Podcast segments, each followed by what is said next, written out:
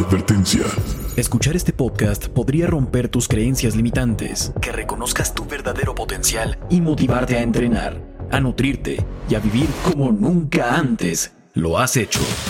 Aquí aprenderás lo último en nutrición, entrenamiento, psicología y suplementación, siempre basado en la última evidencia científica, junto a los mejores profesionales de Latinoamérica y España. Que no te digan lo que tienes que hacer cuando estás entrenando. Aunque parezca contradictorio, a veces es mejor que no te digan lo que tienes que hacer en tus entrenamientos y te voy a explicar el por qué. En muchas ocasiones veo cómo los entrenadores indican el peso que deben usar o la cantidad de repeticiones que deben hacer.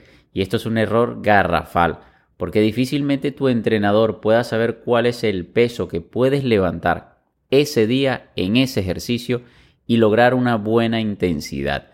Las consecuencias de esto es un entrenamiento poco efectivo, con muchas series pero con poca intensidad, lo que irremediablemente te conducirá a un progreso mediocre o simplemente ningún progreso.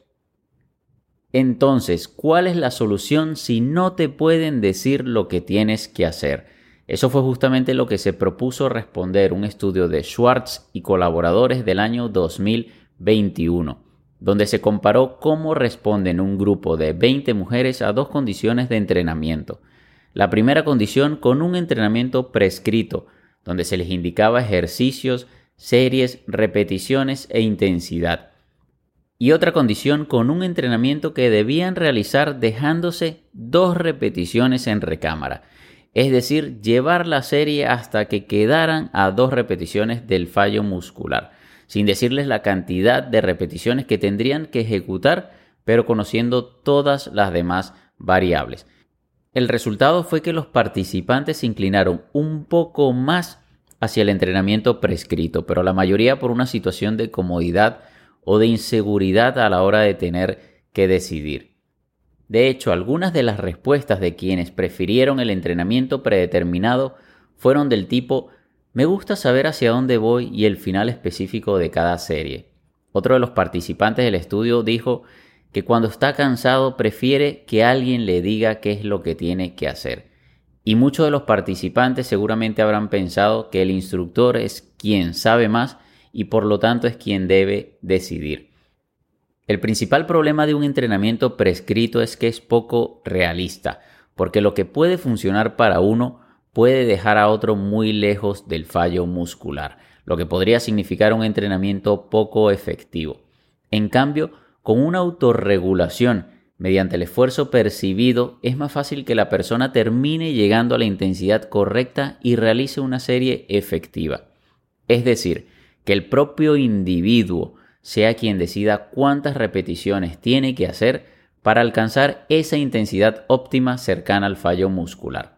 Justo lo que hacemos con nuestros socios dentro de nuestro centro total de entrenamiento online. Enfocarnos en la técnica y en la intensidad, recomendando un rango de repeticiones, pero son ellos quienes deciden con qué peso deben entrenar para alcanzar la intensidad necesaria para hacer de esa serie efectiva dentro del rango de repeticiones recomendado. Algunas de las respuestas de los participantes del estudio que no prefirieron el entrenamiento predeterminado fueron del tipo siento que sé cómo escuchar mi cuerpo. Otro participante decía que él confiaba en que se podía desafiar a sí mismo de forma adecuada en cada serie. Y también algunos pensaban que el instructor no era capaz de determinar su verdadero estado como cada uno de ellos durante una serie. Y están en todo lo correcto, porque eres tú el único o la única que sabe la capacidad de tu cuerpo y el estado en el que te encuentras para ese ejercicio, durante ese entrenamiento y en ese día en concreto porque no todos los días te alimentas igual, no todos los días descansas igual y no todos los días tienes el mismo nivel de estrés en tu vida o en tu trabajo. Por lo tanto, no siempre vas a rendir igual en tus entrenamientos y eso solo lo puedes saber tú. Pero hay un problema. El problema de la autorregulación es que somos bastante imprecisos estimando el esfuerzo que percibimos en nuestros entrenamientos al menos al inicio cuando somos principiantes y no tenemos mayor experiencia. Debido principalmente a que nunca antes hemos experimentado lo que conocemos como el fallo muscular, lo que ocasiona que sea complicado estimar qué tan cerca estás de él. Es decir, no puedes saber si estás en un 7 de 10 si nunca has llegado al 10 de 10. Sin embargo, es un inconveniente que con el tiempo, la práctica, la repetición y la experiencia se suele corregir. Nos hacemos mejores estimando el esfuerzo de cada serie y podemos aprovechar todas las ventajas que ofrece un entrenamiento autorregulado por medio de la intensidad. Por lo tanto, al menos al inicio, según tu preferencia, sería interesante intentar un entrenamiento predeterminado, pero que esté individualizado en cuanto al rango de repeticiones que puedes completar a una determinada intensidad, que es justo lo que hacemos en nuestro CTE.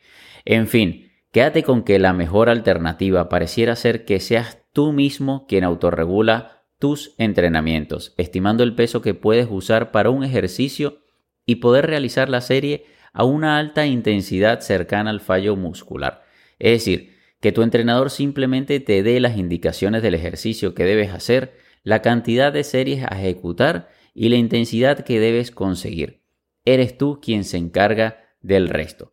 Básicamente esta aproximación funciona mejor porque no todos los días de entrenamiento son iguales. Unos días habrás comido mejor, descansado mejor y recuperado mejor y otros habrás dormido menos, te habrás estresado más y habrás tomado peores decisiones en cuanto a tu alimentación. Por lo que el rendimiento en tus entrenamientos varía cada día de entrenamiento. Y así como lo ha indicado uno de los participantes en el estudio sobre sus preferencias, el instructor no puede identificar tu verdadero estado físico, anímico y mental como tú cada día de entrenamiento.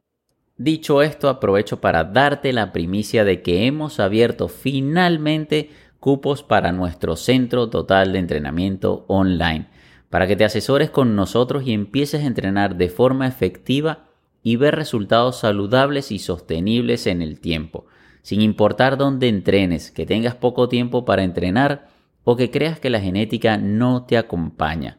Pero como no queremos a cualquiera dentro de nuestro centro, sino a gente comprometida, que esté dispuesta a invertir en salud y que tenga un nivel de conciencia superior al resto, que entienda que la salud y el físico va mucho más allá que contar calorías y pesar alimentos. Tienes que postularte rellenando un pequeño formulario y nuestro equipo decidirá si podemos o no ayudarte. Pero eso no es todo, si decidimos que podemos ayudarte y aceptamos para que seas parte de nuestro CTE, te regalamos dos meses.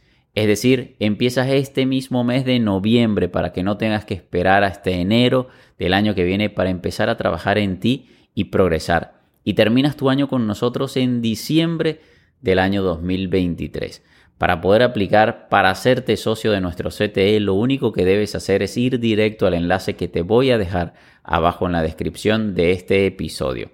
Así que ya sabes, si quieres terminar el año trabajando por tu cuerpo y por tu salud, ve directo al enlace. Y aprovecho para recordarte que puedes apoyar este podcast con un me gusta, con tu valoración, dejándome tu comentario o compartiéndolo en tus historias de Instagram etiquetándome como arroba fullmúsculo. De antemano te agradezco cualquier acción que vayas a tomar para apoyarme a mí, para apoyar a mi equipo. Muchísimas gracias y nos vemos en un próximo episodio con más de fitness y salud, siempre, siempre, siempre basado en la última evidencia científica.